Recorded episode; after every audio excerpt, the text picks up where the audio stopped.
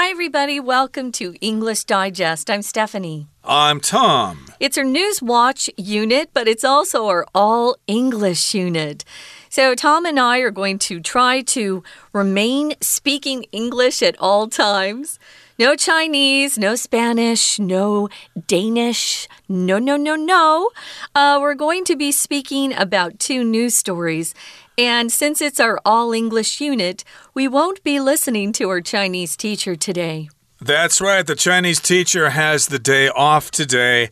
And so we're going to be speaking entirely in English. So it's our all English unit for the month of September. And we've got a couple of news stories. We've got a story about a Dane who is traveling around the world, and he has been doing so for eight years. Mm. Uh, some people might like to do that. And we've also got some kind of website, some kind of people who are helping out Ukrainian refugees, mm -hmm. and uh, they're helping them them find shelter, and they're using this new website to do so.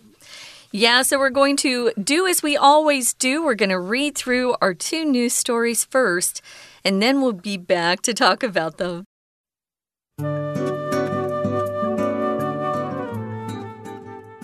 Danish man has been traveling around the world for eight years. Danish traveler Thor Pedersen is on a mission. He plans to be the first person to visit every country in the world in an unbroken journey without flying. He originally set off from his homeland on October 13, 2013, traveling via trains, buses, shared taxis, ferries, and container ships, and hasn't returned since. It can be expensive to travel, but over the last eight years, his budget has averaged about 20 US dollars per day. When COVID 19 hit, Pedersen got stuck in Hong Kong, where the only way out was via airplane. Since this would mean abandoning his goal, he decided to spend two years living and working in Hong Kong. After traveling to Australia from Hong Kong via cargo ship, Pedersen has seven remaining countries to visit before his incredible journey is complete. He commented that without the kindness of strangers, he wouldn't have been able to finish his journey. The motto of this project is that a stranger is a friend you've never met before, he said. Ukrainian refugees get help finding shelter in the form of new website. Two students from Harvard University, Avi Schiffman and Marco Bernstein, have created a website that lets Ukrainian refugees contact hosts from around the world so they can find a place to stay. Schiffman got the idea after attending a pro Ukraine demonstration in San Diego.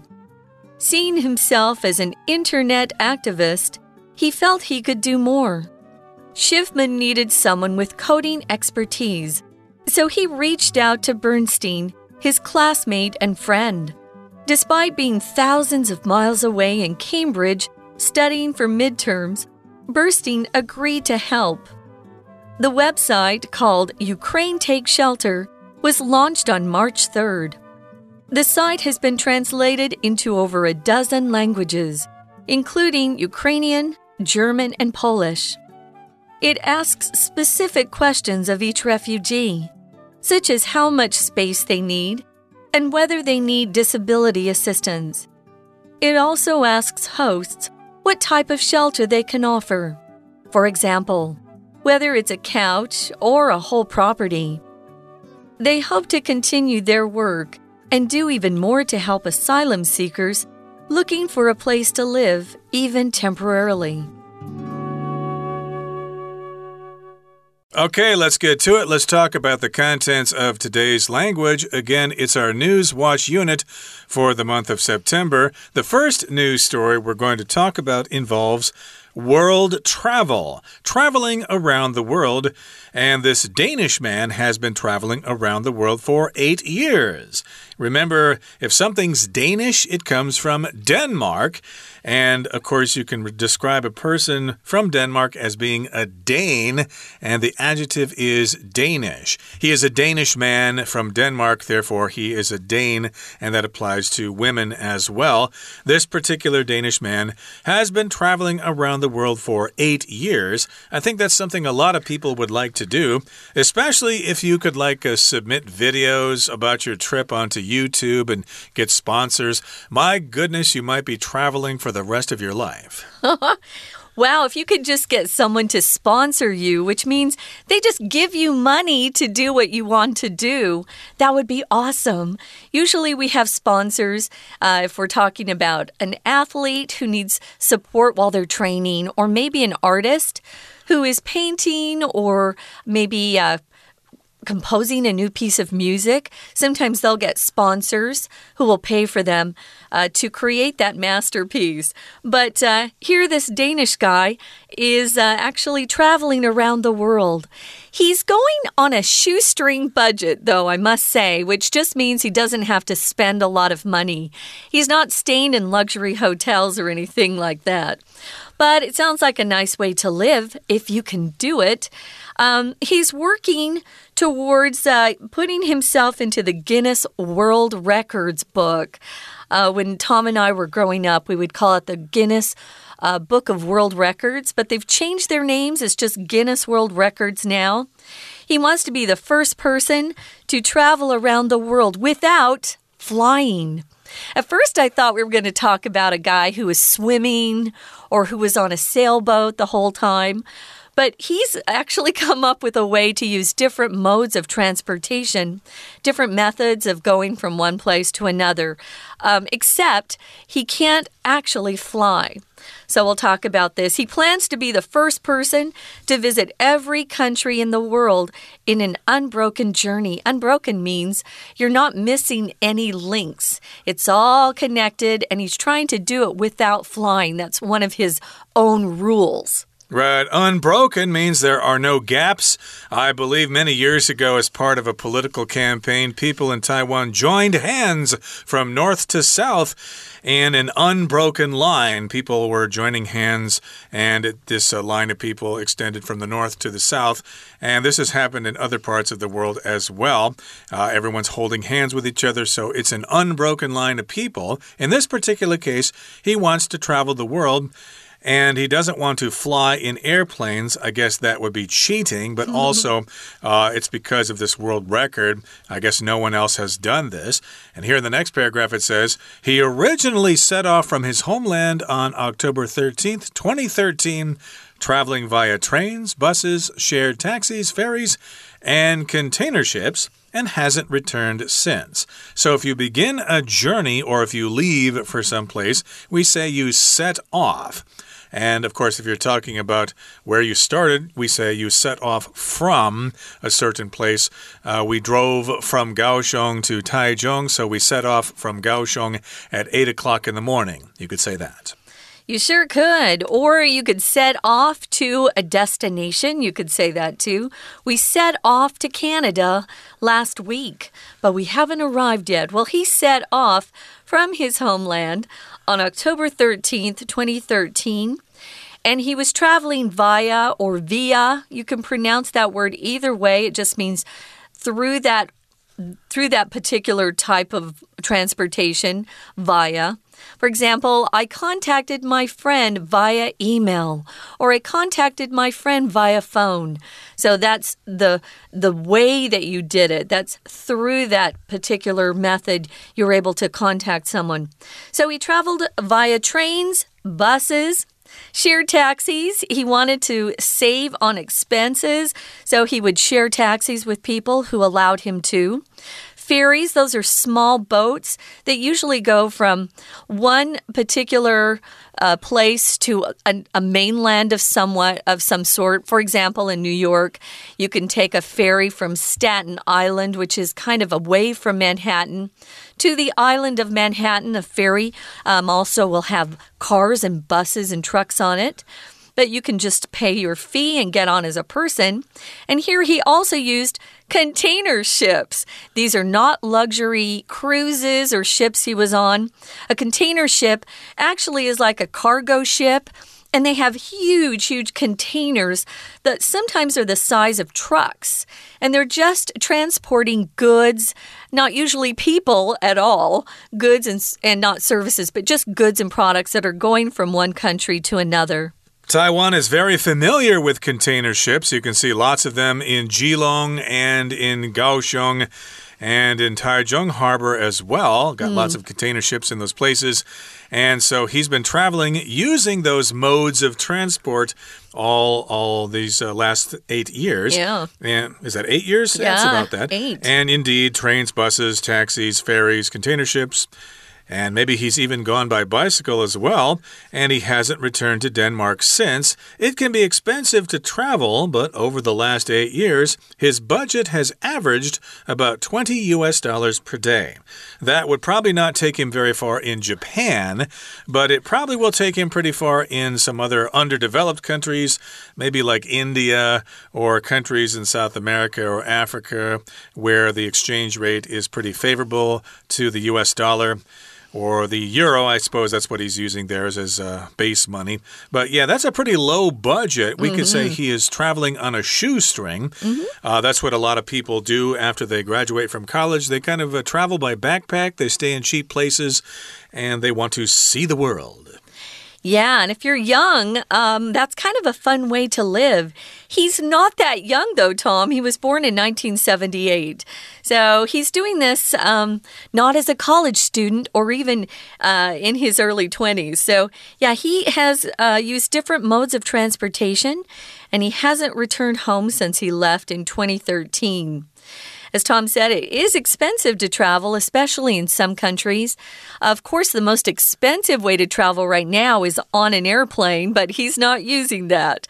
Moving on to paragraph three, it says, when COVID 19 hit, he happened to be in Hong Kong at that point and he got stuck there. If you get stuck somewhere, you can't move. So he got stuck in Hong Kong. And the only way out at that point was via airplane. He couldn't even get a ship out. So he just he decided to stay put. If yep. you get stuck, you might just decide, okay, I can't leave. I'll just stay put. You won't go anywhere. Right, so he probably had some job opportunities there in Hong Kong. So he yeah. lived there for a couple of years, maybe studied Cantonese or something like that, and had some fun uh, in Hong Kong, having dim sum all the time. And of course, uh, because he was stuck in Hong Kong, he could only get out by plane, but that would mean abandoning his goal of traveling to every country in the world by not using airplanes, so he decided to hang out there. He stayed put. He spent two years living and working in Hong Kong. And then eventually, uh, he had an opportunity to get out of Hong Kong after traveling to Australia from Hong Kong via cargo ship. Pedersen has seven remaining countries to visit before his incredible journey is complete. So, indeed, he traveled to Australia from Hong Kong and he found a way out by traveling on a cargo ship, which is probably similar to a container ship. A container ship is a kind of cargo ship, it's a ship that carries cargo and not passengers. Cargo is just things or cargo, and so you've got cargo planes that fly around the world, or cargo ships that carry, again, items, uh, goods, and not people. Yeah, I think it's uh, similar or the same, you could say, for a container ship, a cargo ship, container ship. They're similar. Now, take uh, keep in mind we're recording this long before September. So when I last checked, he did have seven countries left to visit, but I bet you, bet he's done by now. You'll have to check online and see where he currently is. He's in Wikipedia. If you look him up, um, I was looking up Tor uh, Tor Pedersen or Thor Pedersen and found a baseball player uh, from America. So make sure you get the right guy. He's Danish. So He has seven remaining countries as we record this to visit before his incredible journey is complete. It says he commented that without the kindness of strangers, he wouldn't have been able to finish his journey. I'm sure if you're living on a shoestring like that, you're going to need some people who are kind to you, or maybe who can offer you a, a cheaper rate, or maybe even a place to stay for free. Um, I'm sure he had some little jobs along the way. Now, if you comment on something, you're just uh, stating your opinion about something. If you go online, you can hear Thor talk. His English is quite good, so if you want to listen, listen to him uh, speak about his journey, you can listen in English. So, again, a comment is a remark where you just you know, express how you think, what your opinion is, your viewpoint. And here we're using comment as a verb. It's pronounced the same way comment and comment. Uh, whether it's a noun or a verb, it's the same. So, he really has to thank um, a lot of the strangers he met on his journey uh, for his ability to keep traveling. Yep, sometimes you can meet people when you're traveling and they can be quite kind. They can offer you transportation, maybe mm -hmm. even food, or maybe even lodging. Uh, I certainly had that offered to me when I was backpacking around Mexico. So nice. Uh, Mexican people are quite friendly. Mi casa es su casa. Uh oh, that's Spanish, but in any case, that just means my house is yours. So it depends on where you are. And then he finishes, or we finish this article, with his motto. The motto of this project is that a stranger is a friend you've never met before. And that's what he said. A motto is kind of a phrase that you use to describe some kind of concept you have, or some kind of belief you have, or ideal you have. So this motto that he has is a stranger is a friend you've never met before. And I believe I've heard that somewhere before, but right now I can't put my finger on where I've heard it before. Yeah, it's pretty famous. Yeah, we'll probably look it up here during the break, but in any case, that's his motto. And indeed, I guess he's quite friendly, meeting lots of people all over the world. Okay, that brings us to the midway point in our article for today. Let's take a break right now, but stay tuned. We'll be right back.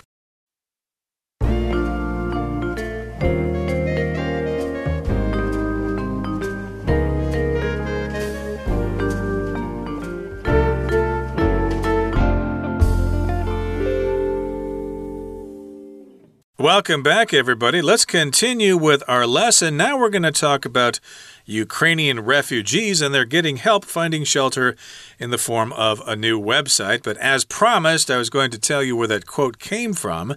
Remember, Thor Pedersen's motto is A stranger is a friend you've never met before. That's based on a quote by the poet William Butler Yeats. Okay, it's not uh, phrased exactly the same, but it's basically based on one of his quotes here. And there you have it. You might uh, live by that motto as well. Nice, huh? And uh, here we're going to talk about Ukrainian refugees. Of course, as you know, there's a war going on in Ukraine there, and people are being displaced. They have to move to other countries. They are refugees. And of course, there are lots of people in the world who are trying to help them. Yeah, so if you're a refugee, and notice we put the accent on the end refugee, not refugee, refugee. So, refugees are people who have been forced to leave their own countries. Usually, they're trying to escape war. Uh, sometimes they're escaping religious persecution or persecution of some sort, or Maybe they've had a natural disaster and they've had to leave quickly. So these are Ukrainian refugees and they're getting help finding shelter in the form of a new website we're going to talk about. We've got two students here from Harvard University, Avi Schiffman and Marco Bernstein. And together, these two guys uh, created a website that lets Ukrainian refugees contact hosts from around the world. So, a host is someone who's willing to um, put somebody up at their home or provide some sort of uh, place for them to stay, some lodgings, you could say. And these hosts are all over the world. They're not just in, uh, for example, Poland, which is right next door to Ukraine. Right, so you've got people who are interested. They feel sorry for these people from Ukraine. So they're wondering, hmm, how can I help them? We've got a big house here, we've got several extra rooms. Maybe they could come stay with us. But of course, they'd have to come to our country and learn our language and things like that. They'd have to find a job, they'd have to have proper visas and stuff like that. So maybe this website can help them out. And indeed, these two students at Harvard have set up this website. And of course, they can connect hosts and refugees all around the world and, of course, give those refugees a place to stay. Now, Schiffman, one of the two students, got the idea after attending a pro Ukraine demonstration in San Diego, which, of course, is in California. And, of course, uh, when political events are going on around the world, we often have demonstrations. We have people gathering in certain areas because they want to support someone or they want to oppose someone. So that would be a demonstration. Uh, Taiwan, of course, is no stranger to demonstrations. We often have people gathering down by the presidential palace in Taipei demonstrating against government policies or against a politician or whatever. And this pro Ukraine demonstration took place in San Diego. Mm -hmm. I used to live in San Diego long ago. It's Southern California and it's beautiful. Um, the weather is great there. I remember my brother lived there before me, and I moved there and I remember saying, Hey, Steve, it's cloudy every morning. You told me it was sunny here every day every day at 12:30 I'm not kidding the, the the clouds would part and we'd have sunny days. Hmm. so it's a nice place to live if you're looking for great weather. Now seeing himself and we're talking about Schiffman at this point seeing himself as an internet activist he felt he could do more. If you're an activist on the internet you're probably writing lots of posts and uh, emails and posting on different social media sites about some sort of policy policy or social uh, change that you'd like to have uh, take place or you'd like for people to focus on. So he wasn't really getting out there and actually doing something. He was just writing a lot online. Um, but he thought, hey, I should be doing more than just posting online. So he got a hold of his uh, friend, his old classmate and friend, and they decided to work together. Uh, exactly. So, yeah, he had the idea, but maybe he didn't uh, have much information or knowledge about how computers work or how websites work. So, of course, he needed someone with coding experience or expertise. Coding, of course, is similar to programming. You write code or special language that computers can understand to tell them what to do. And, of course, you can write operating systems or software or any kind of program or whatever. So, uh, he didn't know how to do that. So, he needed someone who had this expertise. Mm. And if you have expertise, that means you have special knowledge in a specific field. Uh, you're an expert in that area. So he reached out to Bernstein, his classmate and friend. So he thought, hey, I know who to contact. I'll contact my friend Marco Bernstein. He's uh, an expert at computers. He knows how to do coding. So maybe he can help me set up a website to help out these Ukrainian refugees. It's a good plan. If you reach somebody, it just means you make contact with them. But here we're using the verb phrase to reach out to somebody. What's the difference there? If you reach out to somebody, it usually has this feeling in that phrase of needing someone's help or needing to contact somebody so that they can do something for you. Uh, there's some reason why you need to make contact with that person. So he reached out to his friend. They weren't uh, living in the same city at that point. Bernstein was uh, on the other side of America. he was probably still back on the East Coast. So he reached out to Bernstein, his classmate and friend.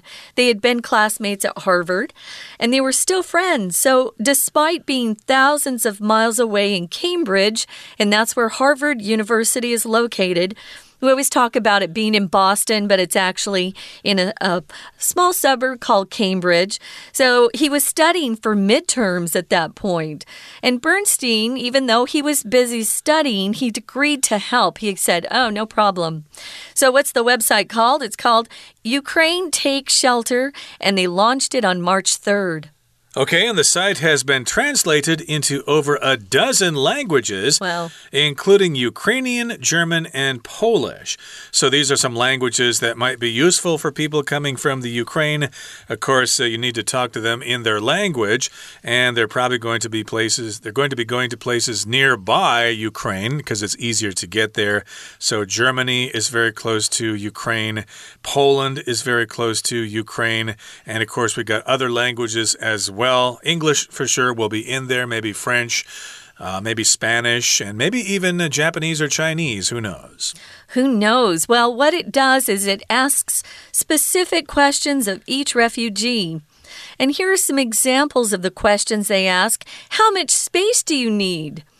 That will be a very important thing to understand. Maybe you're you're actually uh, needing to provide lodgings for a whole family. Maybe they have a couple kids, there's a mom and a dad. Uh, maybe they need more space than, say, just a single person who has escaped Ukraine.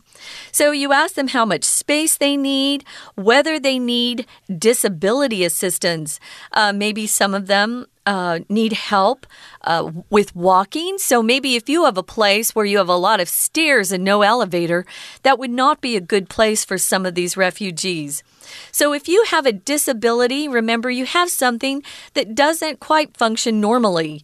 Uh, you might be um, disabled with um, seeing problems, maybe you're blind or deaf or you have a difficult time walking. These are all types of disabilities. And so, if you need assistance or more help with something like that, they're going to ask you to answer those specific questions. Exactly. So, you might have a disability, you might be handicapped.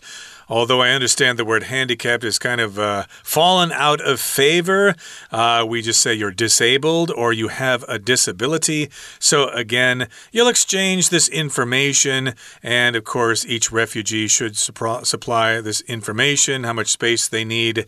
They won't be quoting in pings, by the way, they'll probably be using square meters and things like that.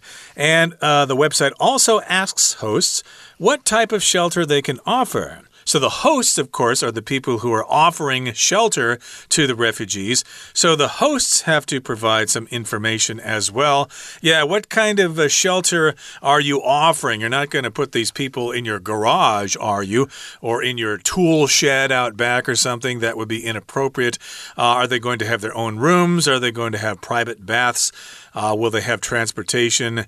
Is it in a city or is it in the countryside? Uh, they will ask the hosts various questions that are important for the refugees because, yeah, they're going to need to take up residence in another country. Who knows for how long?